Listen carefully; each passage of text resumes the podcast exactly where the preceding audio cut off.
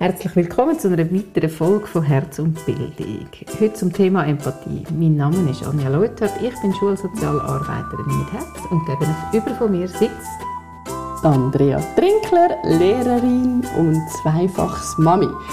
Heute beleuchten wir, wie Anja gesagt hat, die Empathie als ein Teil aus den Sozialkompetenzen. Mitfühlend auf mein Gegenüber können zu reagieren, bedeutet für mich, mit einem offenen Herz durchs Leben zu gehen. Empathie. Empathie. Mhm. Warum nehmen wir das Thema auf?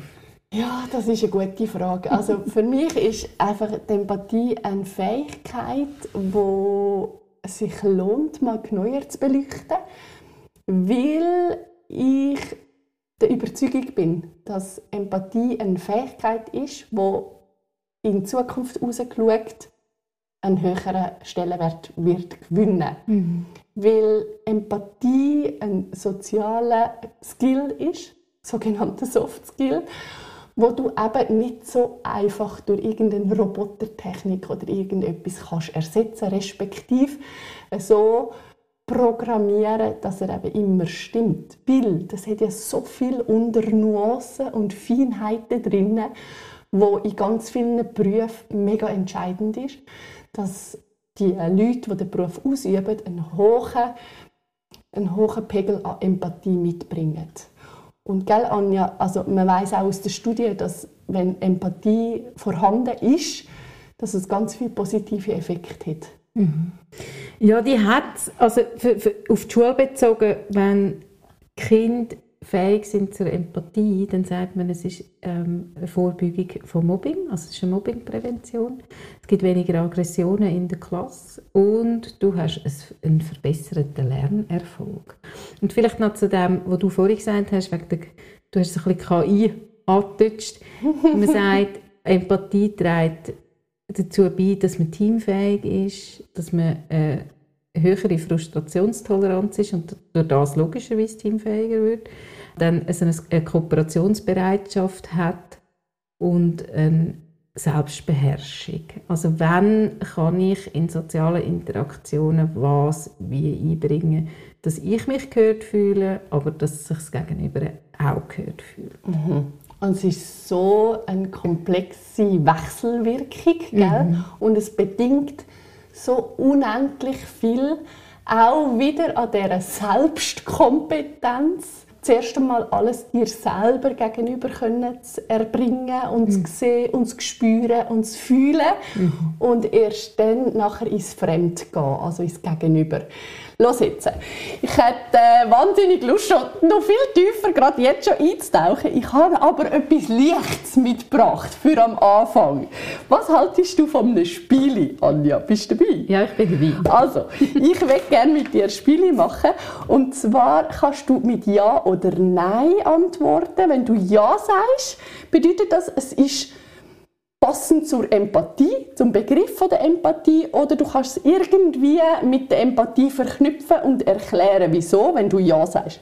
Wenn du Nein sagst zu einem Begriff, den ich dir gebe, dann sagst du, der hat nichts mit Empathie zu tun und du versuchst aufzuschlüsseln, warum es für dich gar nichts hat. Du kennst die Begriff nicht, dementsprechend ist es sehr eine sagen, eine spontane Art, aber es ist ein Spiel und darum lass dich darauf ein. Mhm. Machst du mit? Ja. Cool. Also, wenn du Ja sagst, dann bedeutet es, es hat einen Zusammenhang mit Empathie. Wenn du Nein sagst, hat es keinen Zusammenhang. Ich nehme den Begriff Glück. Bei der Anja Ratteretz. Würdest du Glück mit Empathie in Verbindung bringen oder würdest du sagen, nein, ich glaube im Fall nicht, irgendwie? Ah, da sind wir tief in der Definition von Empathie und wenn man nach dem Marshall Rosenberg geht, gibt es ähm, Empathie fürs Gegenüber, aber Empathie auch für sich selber, mhm. also die Selbstempathie. Und er sagt, ähm, Selbstempathie ist Voraussetzung, um empathisch sein können mit anderen Personen. Mhm. Und ich denke mir, von dem her würde ich Glück als Ja bewerten, wenn man sagt, Selbstempathie gehört zur Empathie dazu. Oh. Weil wenn man selber mit sich empathisch kann sein, denke ich mir, dass löst Glück aus. Oh, wow. Schön. Okay, spannend. Ähm, bist du schon bereit für den nächsten Begriff? Ja. Und zwar würde ich den Begriff angeboren reinbringen. Ja, also Empathie, würde ich sagen, ist etwas Erlebtes und gleichzeitig ist uns, sind wir soziale Wesen und das ist uns angeboren. Also Ja, können genau. soziales, in so, sozialen Gefügen zurechtkommen, Anerkennung zu erfahren, das ist es, das ist ganz, also würde ich sagen, das ist ein angeborener Instinkt. Und wie man nachher das schafft durch Empathie, das wird erlernt. Und du sagst es schon richtig. Also, theoretisch sind wir Herdentiere. Und wir sind nicht gemacht, für dass wir allein sind. Durch das haben wir in uns innen angelegt eine Komponente, wo eben auf das ausgelegt ist, dass wir miteinander interagieren können, so dass wir einander verstehen können. Und auch können nonverbal eben miteinander irgendwie Sachen austauschen, dass, ja, dass man auf einen gemeinsamen Konsens kommt, oder? Und gleichzeitig weiß man aus der Studie heraus, dass wirklich auch ein großer Teil nachher die Umwelt macht. Aber es ist eben nicht nur die Umwelt, sondern es ist wirklich die Wechselwirkung, gell? Ja. Spannend. Gut, ich wollte dich ein bisschen herausfordern, weil ich mir vorstellen, dass du Nein sagst wegen angeboren, aber es ist wahr, es ist wirklich so, dass es beides ist. okay, dann würde ich äh, Egoismus ins Spiel bringen als äh, Begriff. Passt Empathie und Egoismus in irgendeiner Form zusammen? Auch dort, ich sage mal, es ist wieder eine Definitionssache, was ist egoistisch und was nicht. Ist es, ein, ist es eine individuelle Sache? Ist es eine gesellschaftliche Sache? Also, Ich würde sagen, sowohl als auch. Und ich finde, es gibt einen gesunden, also wenn man sagt, es gibt einen gesunden Teil von Egoismus, wäre es seine Grundbedürfnisse und seine Bedürfnisse an oberster Stelle zu stellen, weil man sonst, wenn die nicht befriedigt sind, nicht ähm, auf die anderen kann zugehen oder keine Kraft hat, weil man total ausgelaugt ist, weil man immer nur hilft und hilft und hilft und, das, äh, und seine eigenen Bedürfnisse zurückstellt. Ich weiß, ich bin mir jetzt aber nicht ganz sicher, ob man das als Egoismus oder als Selbstfürsorge möchte definieren.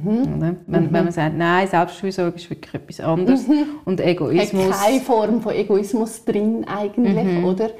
Dann wäre es wirklich eine andere Geschichte. Genau. Und wenn man sagt, Egoismus trennt man von der Selbstfürsorge, dann wäre Egoismus für mich immer zu seinen eigenen Gunsten zu handeln und die Bedürfnisse der anderen dabei zu übergehen. Und wenn wir von dieser Definition ausgehen, würde ich sagen, das hat nichts mit Empathie zu tun. Also das Nein. Ja. Okay. Ja.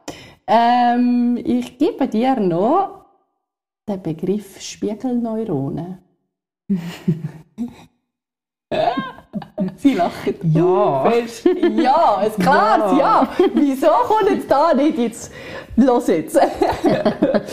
ja. Ja, die Spiegelneuronen, das ist ja, also Bandura hat das Modelllernen oder geprägt. Und das ist etwas, wo, also soziale Interaktion durch Beobachten, das ist ein, ein, ja, eine zentrale Art, sich können zu entwickeln. Also Kinder können abschauen. Und darum haben die Spiegelneuronen insofern etwas damit zu tun, dass wir eben beobachten, wie andere empathisch miteinander umgehen oder wie mit uns noch empathisch umgegangen wird und wir dann das automatisch versuchen umzusetzen, respektive Kinder versuchen das automatisch umzusetzen. Also was dir vorgelebt wird, das fährst du von internalisieren. Und von dem her würde ich sagen, Spiegelneuronen haben fest etwas mit Empathieerwerb. Sogar, oder? Genau. Und gleichzeitig es ist ja extrem spannend, du musst es nicht physisch oder im Eis zu Eis erleben, sondern Spiegelneuronen schießen auch, wenn du eine Geschichte hörst, wo du dich drinnen fühlst und allenfalls etwas von Empathie, Mitgefühl und so weiter mit überkommst. Also es passiert die gleiche, der gleiche Aufbau, wie wenn du wirklich eins zu eins erlebst, oder? Es ist schon ähm, ist ein fantastisches Netzwerk in unserem Hirn, oder? Genau.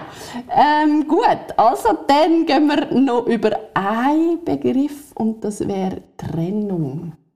Ja, finde ich, hat auch etwas mit Empathie zu tun, weil man trennen kann, was sind meine Bedürfnisse, was sind deine.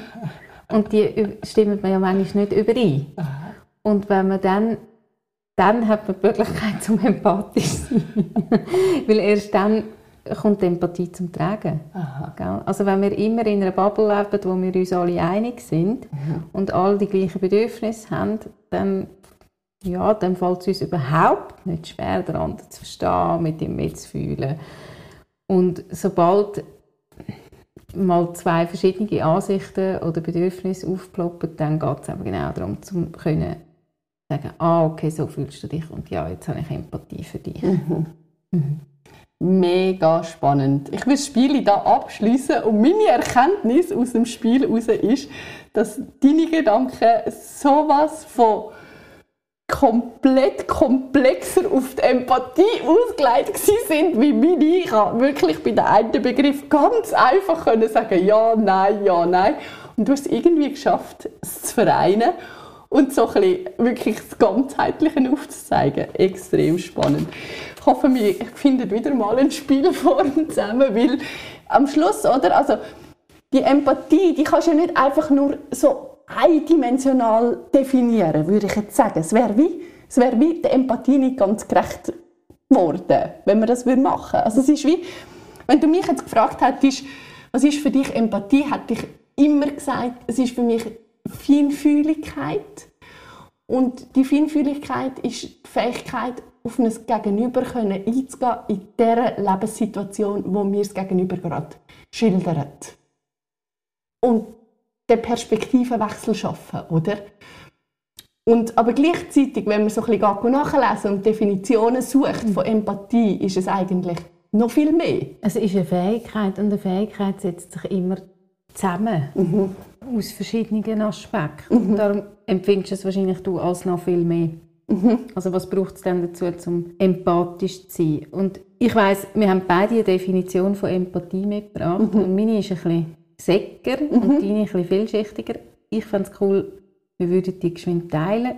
Meine Definition von Empathie ist die Fähigkeit, sich in die Gefühls- und Gedankenwelt der anderen Menschen hineinzufühlen. Und was ist deine? Mhm. Welche hast du mitgebracht?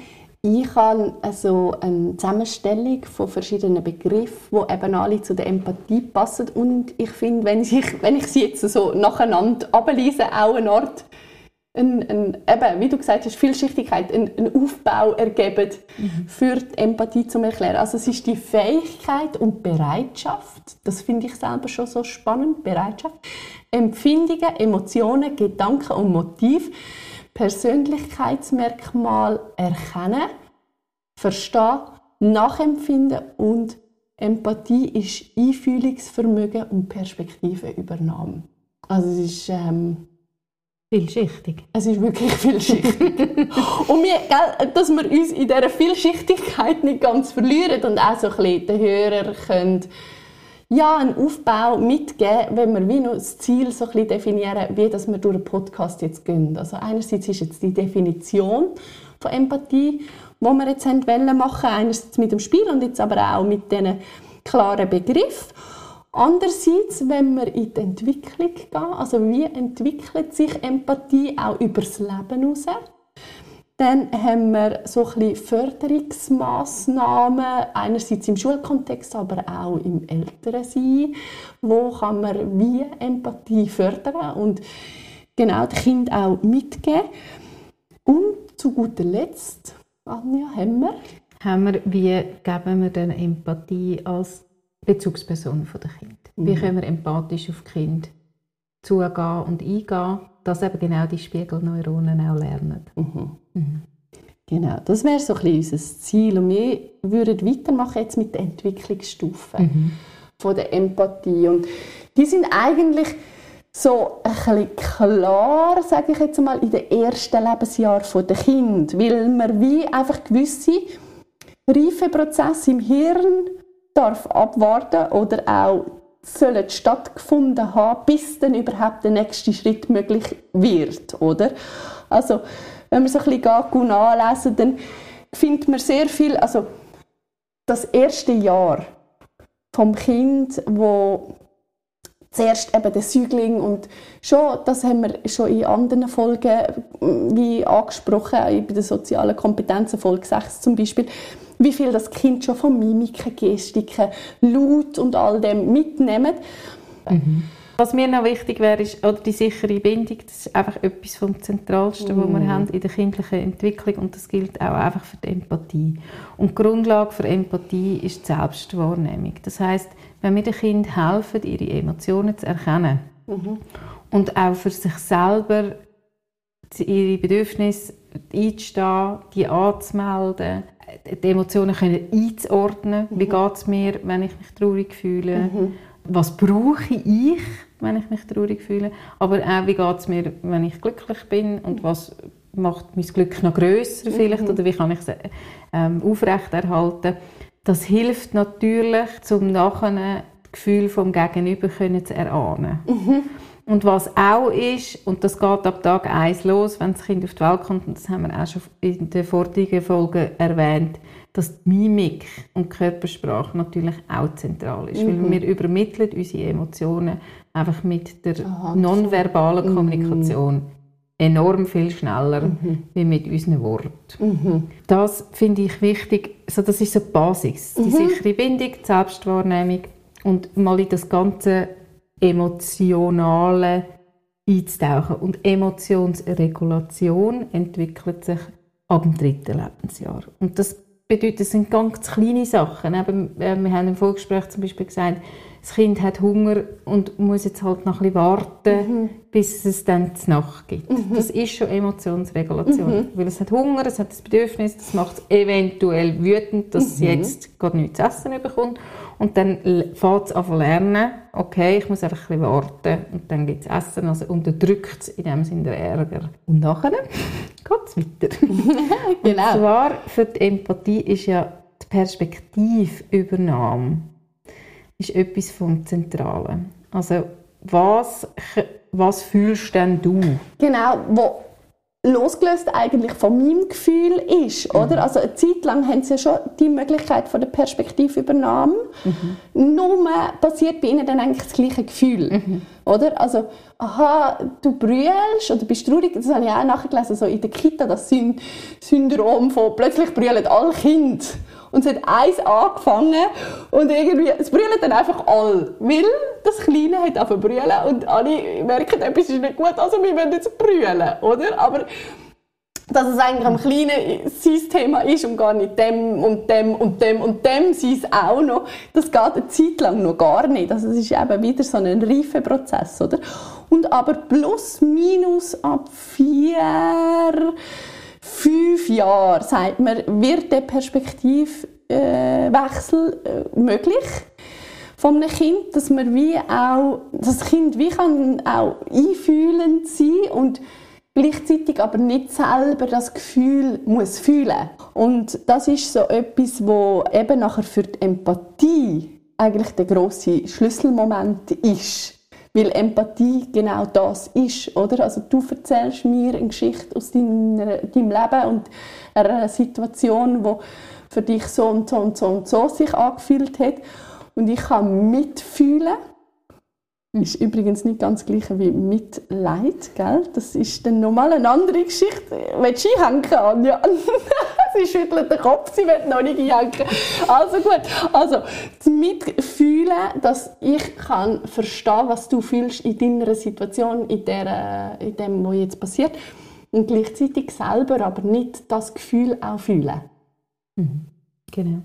Und das entwickelt sich zwischen einem vierten und dem sechsten Lebensjahr. Und entwickeln heisst immer, das können sie dann noch nicht, mhm. sondern sie sind dabei, um das zu lernen. Mhm. Und dort können wir helfen in der Entwicklung. Mhm. Da können wir sie unterstützen. Mhm. Und ich mache geschwind eine Klammer auf bei neurodivergenten Kindern. Also ADHS und ASS Betroffenen sieht es dann nochmal anders aus. Mhm. Weil dort sind die kognitiven Prozesse, die es für das braucht, sind gehemmt. Und man kann also von einem Kind, von einem neurodivergenten Kind nicht die gleichen Entwicklungsschritte in diesem Alter erwarten wie ich nehme jetzt das Wort in Anführungs- und Schlusszeichen ins Maul bei normalen Kindern. genau. Das ist mir sehr wichtig und ich sage nachher noch mal etwas dazu, wenn wir dann um die Förderung kommen von der Perspektivübernahme oder von der Empathie, wie es dann aussieht bei ADHS-Betroffenen. Mhm. Genau, wir haben beide Sachen zusammengetragen und da kommen wir jetzt zu unserem nächsten Punkt, nämlich zur Förderung. Fast. Fast habe ich etwas vergessen. Den Unterschied aufzeigen vom Mitgefühl und vom Mitleid. Weil wir sind sehr mhm. oft, glaube ich, dazu versucht, Mitleid zu empfinden, was in der Regel leider gar nicht so förderlich ist für das Gegenüber, wo gerade in einer schweren Situation ist. Was ist denn für dich der Unterschied? Das Mitleid ist wie, ich, ich, ich fühle das Leid mit und unter Umständen verstärke ich es sogar noch mit. Wie, oh, wie, wie schlimm, wie schlimm ist dir das jetzt passiert und oh nein, und das, also ja, ich, kann, ich sehe auch gerade keinen Weg daraus raus und es ist ja, also nein, es ist ja wirklich das Schlimmste, was jetzt eintreffen können. Das ist für mich Mitleid. Mitgefühl ist für mich viel mehr die Situation, die du erlebst, scheint mir wirklich herausfordernd zu sein. Scheint mir wirklich, dass es für dich jetzt gerade in dieser Situation schwierig ist. Und gleichzeitig weißt du noch, deine Ressourcen. Du hast mir mal erzählt, wenn du am Morgen deinen Kaffee in aller Ruhe kannst trinken und nur zwei Seiten von deinem Lieblingsbuch kannst lesen, startest du schon ganz anders in den Tag. Schaffst du das im Moment umzusetzen oder ist es im Moment so, dass du wie gar nicht mehr zu dem kommst? Weißt du, so der Fokus ist wie so anders ja. beim Mitgefühl und beim Mitleid. Ja, wir vertagen es auf, wie kann man nachher eine Empathie geben. Okay, spannend. mhm. Genau, wir vertagen es, ich komme darauf zurück. Gut, freue mich drauf. Weil es gehört dort rein. also gut, darum hast du mich zurückgewiesen. Ich habe ich gewartet. Nein, noch nicht jetzt. Und Andrea sagt, ich will es jetzt von dir hören. ich habe es wirklich will. Und ich gedacht, ja nein, am Schluss haben wir es noch nicht aus, ausdeutscht. Schau, ich schreibe es mir auf. Ja, ist gut. so gut, Anja. Also, du hast vorher gesagt, wir gehen in den nächsten Punkt, in die Förderung. Gell? Mhm. Wie können wir denn unsere Kinder in der, im Empathieerwerb unterstützen? Mhm. Oder? Und weil es ja ein lebenslanger Prozess ist, ist es übrigens nicht nur für Kinder, nur weil wir im Moment den Fokus auf Schule respektive Beziehungsimpuls mhm. setzen, versuchen wir das auch eben halt in die Kinderwelt hineinzubringen. Gleichzeitig gilt es für uns genau gleich. Mhm. Und oder? Es, ja, und es gilt natürlich auch in der Zusammenarbeit zwischen Eltern und Lehrpersonen. Mhm. Mhm. Mhm. Mhm. So gut. Und einerseits das Mitgefühl fördern, eben, also die, die, die, das fünfte Lebensjahr oder vier bis sechs, wenn wir mhm. so ein bisschen noch Individualisierung reinnehmen und so, was übrigens ganz normal ist, dass das einfach nicht zum Tag XY dann stattfindet, sondern wirklich jedes Kind ein bisschen ähm, zu einem anderen Zeitpunkt dann an dem Punkt ist und mit halt auch anderen Erfahrungen bis dahin schon bestückt ist und durch das dann wie auch einem anderen Moment zur Entwicklung von, dem, von dieser Möglichkeit kommt, sind es nachher so Sachen wie zum Beispiel positives Modell lernen. Also gerade ich als Lehrperson oder auch als Mami, als Papi, wie gehe ich mit einer Situation um, wo eben empathisches Verhalten einfordert, oder? Und gerade im Schulkontext beispielsweise mit manchmal äh, Zeitdruck oder manchmal noch speziellen anderen Rahmenbedingungen oder so, ich glaube, versucht sie nicht Gefühl wegzudrücken und irgendwie sagen, es ist jetzt nicht so wichtig, es kommt jetzt nicht auf das drauf an, sondern wie das priorisieren. Und allenfalls sogar einen, einen, einen, Kreis machen mit den anderen Kindern zusammen. Und die Situation, wenn das kleine Kind vielleicht noch nicht mag reden oder so, bei erfragen, darf ich versuchen aufzuschlüsseln oder zu erzählen, was passiert ist und dann probieren wir im Kreis, wieso zu reflektieren, was denn jetzt die nächsten Schritte könnten sein und so oder auch wirklich halt miteinander etwas erarbeiten. Also Gefühle, die um sind, gerade als Plattform fast schon ein bisschen nutzen, um eben das Modellverhalten können den Kindern zeigen. Also wie gehen wir mit dem um? Mhm. Ja, also ich würde auch sagen, es gibt wie zwei Teile, wo man kann sagen, wie, wie man kann Empathie fördern. kann. Das eine ist einfach das Emotionswissen fördern mhm. Mhm. und das andere ist eben der Perspektivwechsel. Mhm. Und der Perspektivwechsel im Prinzip ist es ein ganz einfacher Satz, wo man sagt, ja, und wie hat sich dann der andere gefühlt? Und dann darf der andere erzählen, wie er sich fühlt.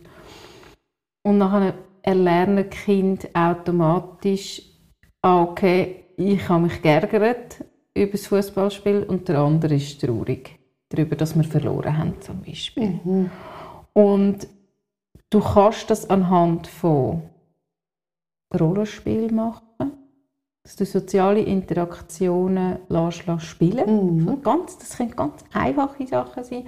Und dann immer wieder aufzeigen, wie fühlt sich die eine Partei und wie fühlt sich die andere Partei. Und nachher natürlich in wie können jetzt beide Bedürfnisse befriedigt werden.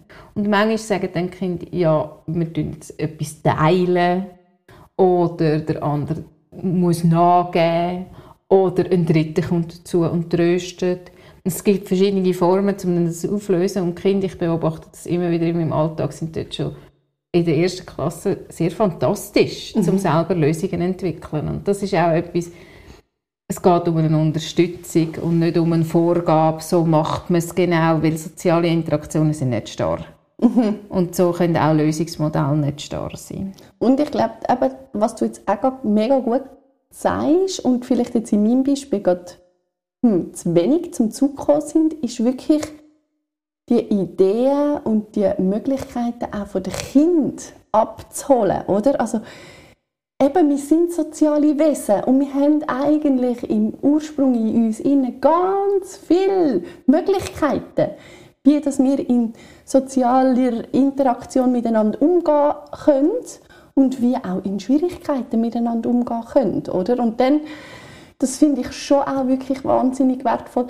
Kind fragen, was meinst denn du, was werden jetzt angebracht? Oder was werden jetzt das, was jetzt Luisa vielleicht bräuchte, damit sie nicht mehr traurig wäre und damit sie wie wieder ja, könnte mitspielen. Mhm. Und ich finde es auch ungeheuer entlastend. Mhm. Nicht immer müssen die Lösung mhm. haben, sondern zusammen mit den Kindern Lösungen entwickeln. Mhm.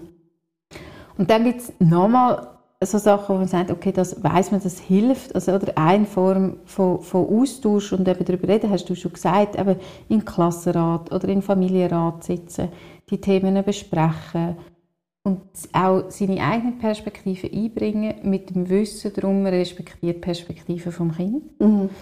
Das einfach, oder, dass dort wieder, oder, ah, wie hat sich die Gegenpartei gefühlt und wie können wir es jetzt auch lösen. Und ich glaube, in so einer Ratssituation, egal ob Familie oder Klassenrat, ist ja dann wie der positive Effekt der Zeit, dass das Happening nicht unmittelbar vorher passiert ist, sondern dass man wie unter Umständen ein paar Tage nachher nochmal den Fall auf nimmt und nochmal darüber redet, wie so sehr positiv, weil wir eben dann wieder ganz an einem anderen Ort in unserem Hirn angekommen sind und eben viel mehr auf unsere Lösungsstrategie können zurückgreifen können, weder dass wenn man eben noch in den Emotionen drinnen ist und eigentlich alles auf Alarm gestellt ist, oder? Miede das Eisen, wenn es kalt ist. Volk, Bier, Heim mehr, neue Autorität. Das ist schon ein, es ist ein mhm. fantastischer Satz, mhm. oder?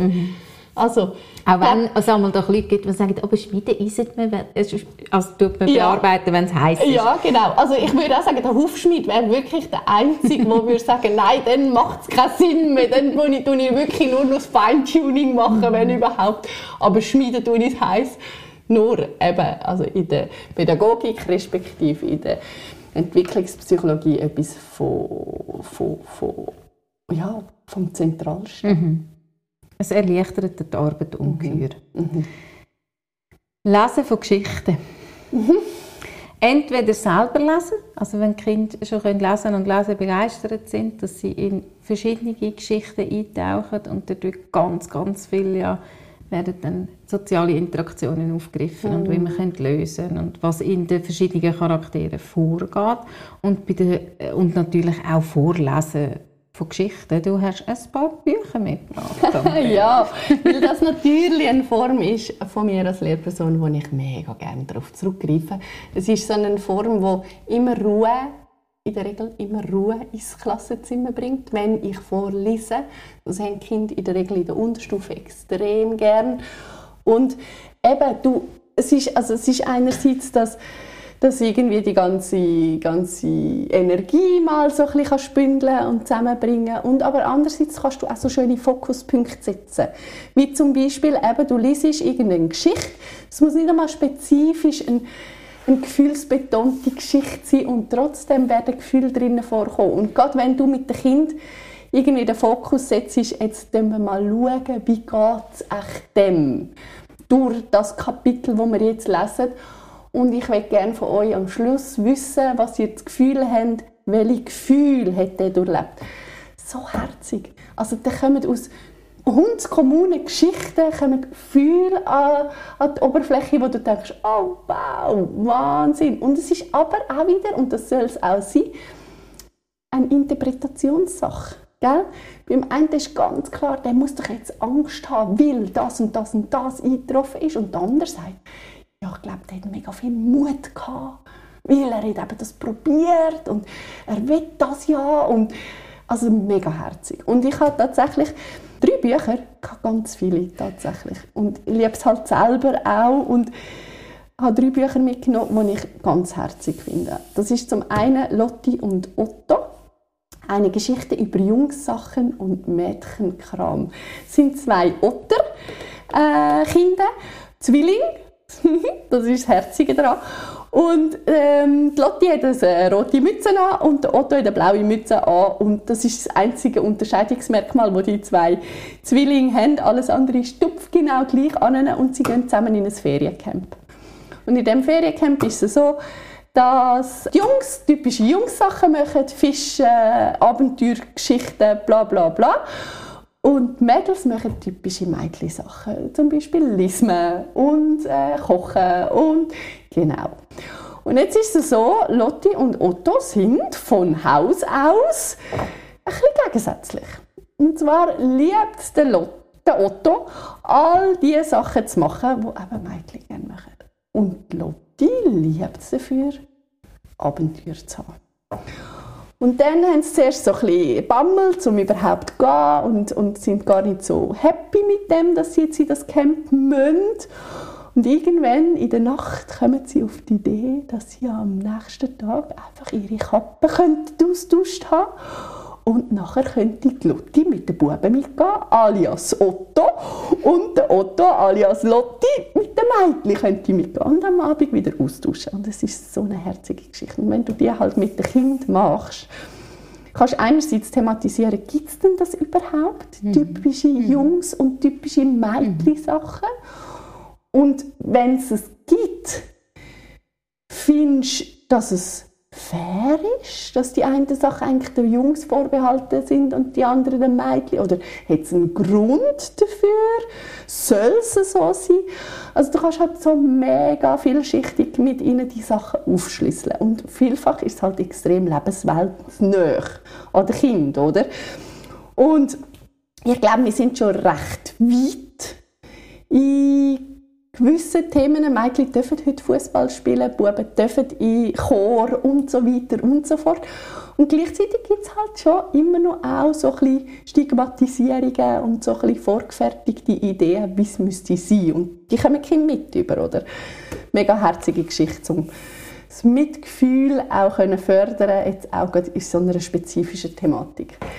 Dann habe ich es irgendwie anders mitgebracht. Das habe ich übrigens von meinem alten Schulsozialarbeiter als Tipp mitbekommen von der äh, ersten Schule, wo ich war, wo einfach die Thematik aufgegriffen wird, dass wenn du halt ein bisschen anders stickst oder ein bisschen anders fühlst oder ein bisschen andere Hobbys oder andere Fähigkeiten hast wie andere, dass das auch völlig in Ordnung ist und dass jedes ja irgendwie anders ist, oder?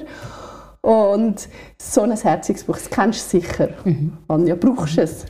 Ich brauche das kleine Wir mehr. Okay.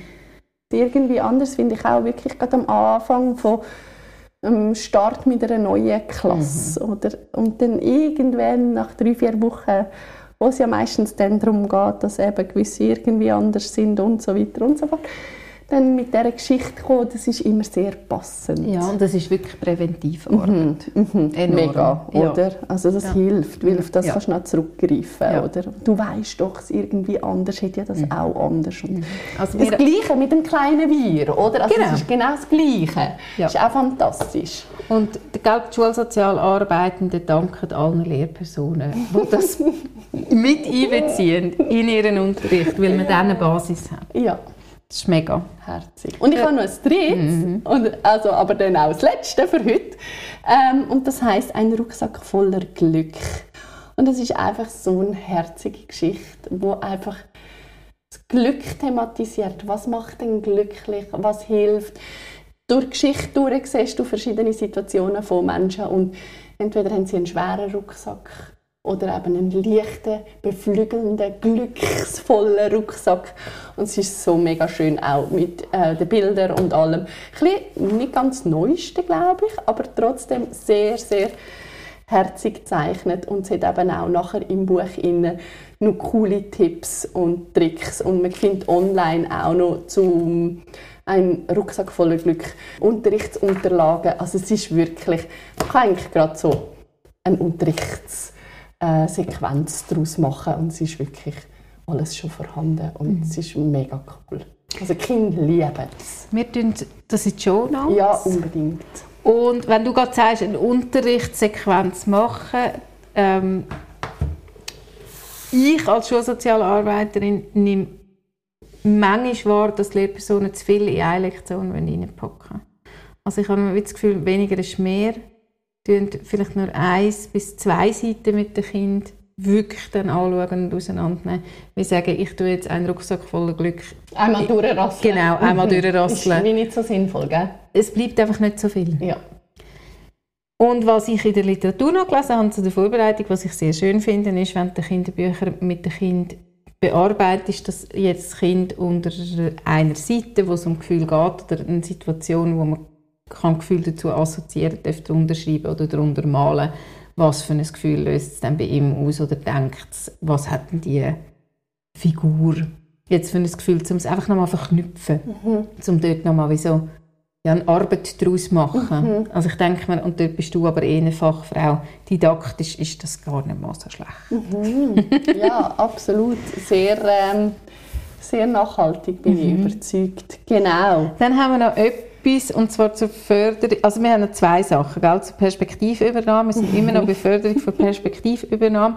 Das eine ist, ich mache es kurz, ist die Peer-Gruppe, also wenn man Kinder zusammennimmt, wo zum Beispiel eine Scheidung, Lebenssituation ja. erleben, oder? Genau, eine Scheidung in der Familie erleben, dass man die zusammennimmt. Und dort sehe ich auch fest das Wirken von der Schulsozialarbeit. Ja dass dann die Schulsozialarbeit Kinder zusammennimmt und sie dürfen den Erfahrungsaustausch machen untereinander und merken, ich bin nicht allein und den anderen geht es ähnlich und dann gemeinsam durch den Austausch auch Strategien zu erarbeiten. Und was ich sehr spannend finde, ich habe das eine Zeit lang gemacht, ich habe ein Plakat aufgehängt in der Schule mit einer Frage. Mit einer sozialen Frage und eine davon war, was würdest du einem Kind raten, wo sich die Eltern geschieden haben. Und dann sind ganz viele Kinder gekommen und haben gesagt, ja, meine Eltern haben sich geschieden, ich würde dem das und das raten. Und dann haben sie das aufgeschrieben, dass das wie ein Erfahrungsbericht ist.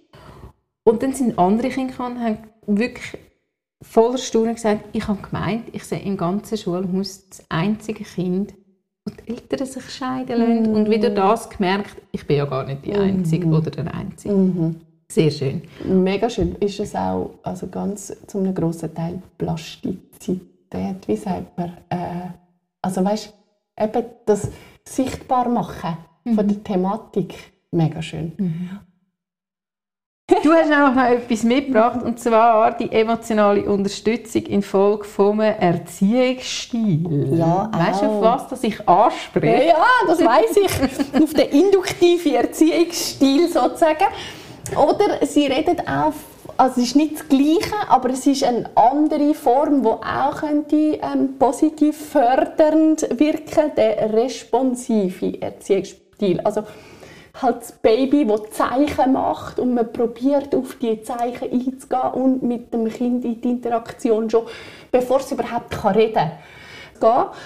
Ähm, und das nachher führt wieder zu einer höheren Selbstwirksamkeitsüberzeugung und die führt nachher wieder zu mehr können eben realisieren, dass meine Handlung auch eine, äh, eine Wirkung hat. Und das führt zu der Zufriedenheit und das führt nachher zu mehr können Gefühl wahrnehmen und und und. Der einerseits, der responsive, aber der induktive Erziehungsstil, sagen jetzt einfach auch, dass man aus allen Erkenntnissen heraus jetzt langfristig wirklich eine höhere Wirkung sieht bei den Kindern, wie wenn sie zum Beispiel für etwas halt gestraft werden oder Schimpfis einkassieren. Weil der induktive Erziehungsstil, da geht es eigentlich darum, dass du mit ihnen verbal durchspielst was eigentlich ihre Handlung jetzt für eine Konsequenz könnte haben. Also, wenn du jetzt die kleine, feine schöpfst, wird sie umkehren, wird sie sich weh machen, also es wird zu Tränen führen und das hingegen ist aber nachher wieder mega verletzend für sie. Und am Anfang, eben bis sie fünf werden, können sie wie noch nicht die Perspektive, also die Perspektiveübernahme machen. Von wegen, ja, wie wäre das jetzt für dich, wenn du das würdest erleben, oder? Aber sogar ab 5 kannst du nachher die Situation durchspielen und sogar fragen zum Beispiel, wie würdest du denn finden, wenn jetzt dich jemand schöpfen würde? Was würde das für dich bedeuten? Das würde unter Umständen dir dann ja so und so und dann kann das Kind schon das aufschlüsseln. Aber am Anfang wirst du das wie als Erwachsene vorgeben und wie aufschlüsseln und das halt auch mit dem Fokus auf den Gefühlen oder und auf dem, was die Gefühle nachher wieder für Folgen haben. Mhm.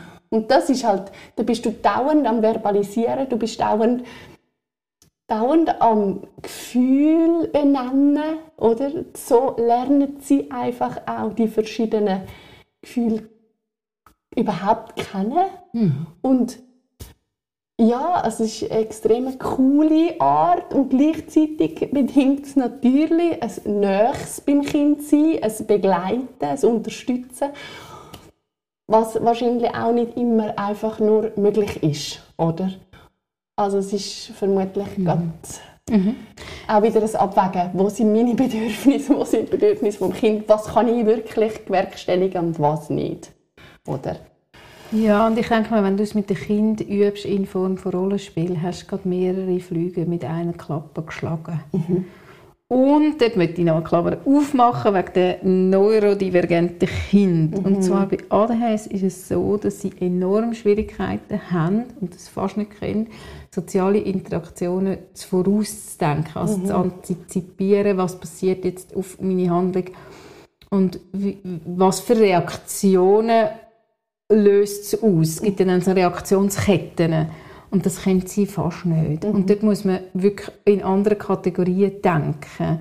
Und es ist auch immer wieder, wenn Kind bei mir in der Schulsozialarbeit sind, mit einem ADHS und der und man so denkt, ja, aber das sollte ja klar sein. Mhm. Nein, ist es nicht. Mhm. Fängt wirklich ganz liebevoll, ohne dem Kind das Gefühl zu vermitteln, das solltest du aber wissen. Oder das ist komisch, wenn man das nicht weiß. ähm, zu erklären, was wirklich die, Konsequenzen sind. Also und auch nicht nur, wie sich der andere fühlt, oder? Dass man zum Beispiel sagt, ja, aber das macht ihn jetzt wahrscheinlich mega hässig, sondern dass dann wahrscheinlich eine Konsequenz kann sein, Dass er schlägt. dass er schlägt oder dass er aber auch zum Beispiel sagt, ich bin jetzt nicht mehr dein Freund. Ja, ich will gar nicht mehr. Genau, und dann das wirklich wieder miteinander durchgehen, auf die Situation bezogen und nachher nicht davon ausgehen, bitte geht nicht davon aus, dass es nachher für Beim alle, nächsten Mal wieder Ja. klar ist. für die alle sozialen Situationen, wenn es um so Sachen geht, nachher für das Kind klar ist. Und Mhm. das ist es nicht und dort brauchen sie wirklich Unterstützung. Also, du Und sagst Verständnis. neurodivergente Kinder, also ADHS, ist das auch Autismus-Spektrum Ja. Thema? Also man sagt einfach, neurodivergent heisst, alle die, die neurologisch die ähm, Abläufe nicht... äh, Und dort wird es jetzt schwierig, oder? das ist ein neuer Begriff. Man sagt, wir tun, wahrscheinlich haben wir nie alle die gleichen Eben. neurologischen Abläufe. Natürlich. Und dann kommt man eben weg von der Störung. ja. Dann kommt man weg vom Störungsbild Ja. Mhm. und sagt, eigentlich sind wir alle neurodivergent. Und gleichzeitig oder weiss man jetzt, bei, bei, bei gewiss, man weiss einfach, gewisse Botenstoffe werden anders ausgeschüttet und das führt zu anderen Fähigkeiten und Verhaltensweisen. ja. Und das meine ich mit neurodivergent. Ja. Aber ADHS machen wir eine separate Folge Mhm. und ASS machen wir auch eine separate Folge. Hm, Sehr spannend. Genau, also mit dem Kind die sozialen Folgen durchzuspielen, ist Mhm. eine Möglichkeit, um die Perspektivübernahme und dann die Empathie zu fördern. Genau. Ja, wir haben einiges schon gesagt an Förderungsmöglichkeiten, ob in der Schule oder auch im Elternhaus, oder? Also ich glaube, Wir verlassen ja, Der Förderung und gehen weiter, oder? Und kommen noch zum letzten Punkt von der Empathie geben als Erwachsene. Anja, ja, Enki. Empathie geben als Erwachsene komme ich mit der GfK hinführen. Gewaltfreie Kommunikation kommt ins Spiel. Für alle die, die die Folge noch nicht gelesen haben von der gewaltfreien Kommunikation, ich könnte die nachlesen. Ja, der Marshall Rosenberg sagt, was ist denn Empathie? Und er sagt auch das respektvolle Verstehen von den Erfahrungen von anderen Menschen mit der Voraussetzung, und jetzt kommt es, und das ist etwas, was nicht ganz einfach ist, die vorgefassten Meinungen und Urteile über das Gegenüber, das an einem antritt, loszulassen. Und dann sagt er, redet man von Empathie. Und vorher geht man so ein bisschen ins Belehren, ins Trösten, ins Verbessern, ins, ins so ein bisschen Ratschläge geben. Das sind eben auch Schläge. Mhm. Gell? Und Die jetzt hänge ich wieder rein. Oh, jetzt kommt das Und Mitleid. zwar Mitleid Yes. und Mitgefühl. Weil du hast vorhin gesagt, ja, Mitgefühl ist nachher einen Ratschlag geben und sagen, weisst du noch, du hast doch auf die und die Ressourcen zurück. Ah. War eine Oh. Falle. Ein Ratschlag. nein, nein, es war doch eine Frage. Ja, und das, also das sagt der Roger, und das finde ich so, also es ist ja auch, Aber es müsste Ein von, schöner von der Person selber kommen. es ist auch mal so ein bisschen fies, oder? Der schöne Wesenszug, man will etwas bewirken, man will ja genau. helfen. Ja, genau. und empathisch sein und dann tappt man rein, weil das Gegenüber denkt dann vielleicht, du hörst mir gar nicht zu und bist schon bei Es der geht Lösung. überhaupt nicht um das. Ja, genau. Und der Marshall sagt eben auch, das sei so ein bisschen ein, ja, etwas, was die pädagogischen Fachkräfte oft haben, auch Psychologen, dass sie das Gefühl haben, es kommt jemand zu uns, wo, wo, wo, ja, wo jetzt halt irgendwie traurig ist oder wo leidet meinetwegen und wir PädagogInnen müssen es in Ordnung bringen. Spannend. Und wenn man, sobald man versucht, etwas zu flicken, wird schwierig und man hat dann auch natürlich auch schon eine Vorstellung, was richtig und was falsch Ja, ist und was richtig. funktioniert. Ja. Und er sagt, für, für ihn oder, ist der Begriff von der Präsenz ist zu wissen, um seine eigenen Denkmuster, Vorstellungen, Überzeugungen, die können wegzulenken und wirklich Nur zuzulassen. Moment. Mhm. Nur zuzulassen. Und dann nur zuzulassen, und dort wären wir wieder beim aktiven Zuhören von Carl Rogers. Also paraphrasieren, verbalisieren ist einfach zentral. Und auch dort so ein das Paraphrasieren das Verbalisieren im richtigen Maß. Also ein buddhistisches Sprichwort sagt, du gescheiter nichts als irgendetwas und los einfach zu. Also bist einfach da. Und das Spannende ist, und das merke ich auch in den Beratungen, dass wenn ähm, Personen zu mir kommen, wo es nicht gut geht und ich lasse nur zu und tue, und das ist wirklich schwieriger, weil die Mimik verratet uns. also wenn ich eine Meinung oder vorgefertigte, die Leute merken das unmittelbar. Mhm. Ohne dass ein Wort schon Ohne dass ich ist. etwas sage. Mhm. Und wenn sie das merken, dann werden sie gehemmt mhm. und erzählen gar nicht mehr alles. Mhm. Und durch das Erzählen ordnen sie aber wie ihre eigenen Gedanken und vielfach kommen sie dann selber auf eine Lösung oder erst wenn sie alles erzählt haben und wenn sie das Gefühl haben, du hast jetzt meine ganze Situation gehört und somit auch erfasst und jetzt kannst du mir erst mit mir zusammen eine Lösung erarbeiten. So spannend. Und mhm. dann ist es aber mehr schon fast das Auffordern von der Person, die in dieser Situation ist, kannst du mir jetzt helfen? Ja, ich denke, also so Anfragen, kannst du mir jetzt helfen? Gibt es vielleicht nicht. Das, das kommt selten von Leuten, die an dem Punkt sind, wo sie sagen, ich will jetzt ähm, einfach Empathie und nicht Hilfe. Okay. Es kommen manchmal Leute in die Schule, die sagen, sie müssen mir helfen. und dort ist meine Aufgabe, sie ins Erzählen zu bringen. Mhm. Dass sie eben in die Selbstwirksamkeit hineinkommen und merken, okay, also mir kann man Sachen besprechen, aber ich habe nicht Weisheit mit dem Löffel gegessen mhm. und weiss, eben, ich bringe es nicht in Ordnung. Ja, genau. Genau. Das darf deine Aufgabe bleiben. Genau. Mhm. Und das, das ist dann, wenn jemand kommt und sagt, ja, was, was würden Sie jetzt machen?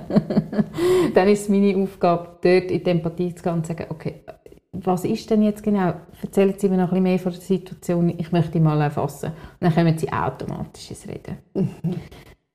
Genau, soviel zu, zu, zu, zur Empathie ähm, laut Rosenberg. Und Rosenberg sagt eben auch, und das habe ich ja beim Spielen, das wir vorhin gemacht haben, gesagt, Selbstempathie ist wie die Voraussetzung, um auch Empathie zu geben. Weil eben, wenn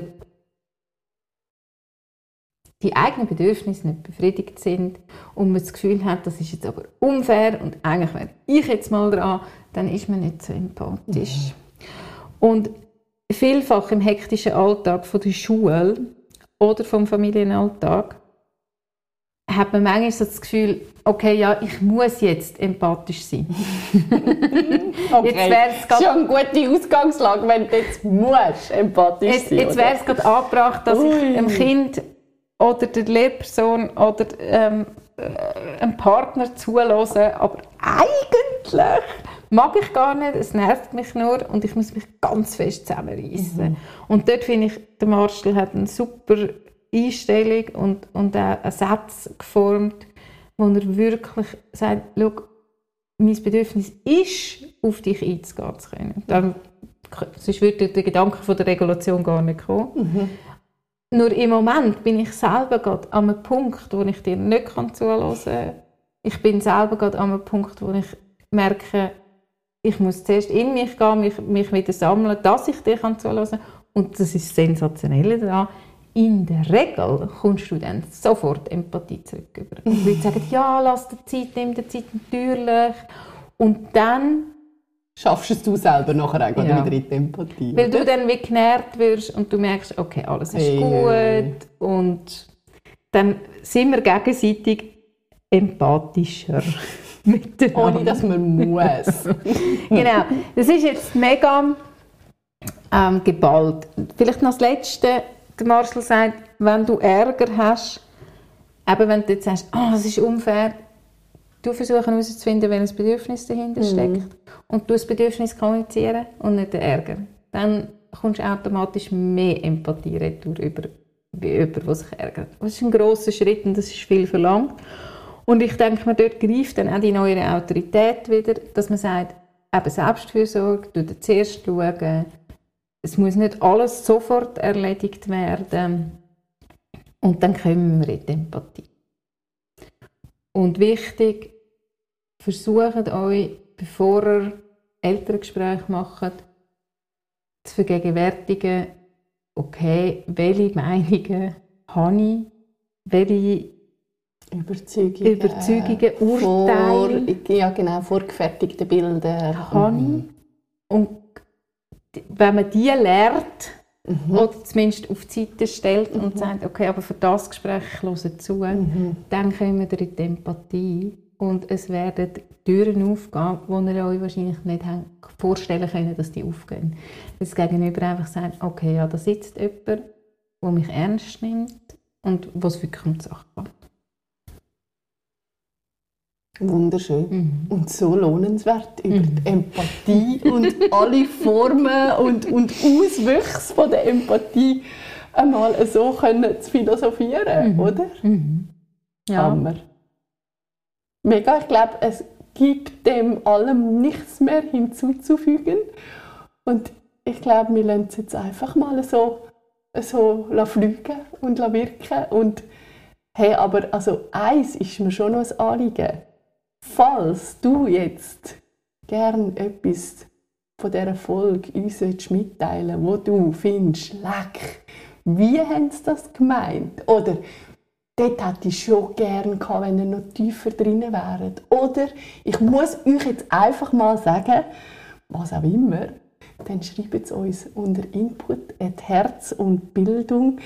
Wir freuen uns über jede Sprache über jede Schrift, über jedes Zeichen von euch da außen und überhaupt, wir sind so dankbar. Mhm. Gell, Anja? Mhm. Es ist so eine Freude, mhm. den Podcast können machen, Folge für Folge. Und wir haben vorher schon unfreudig festgestellt, dass es die achte Folge einfach schon ist.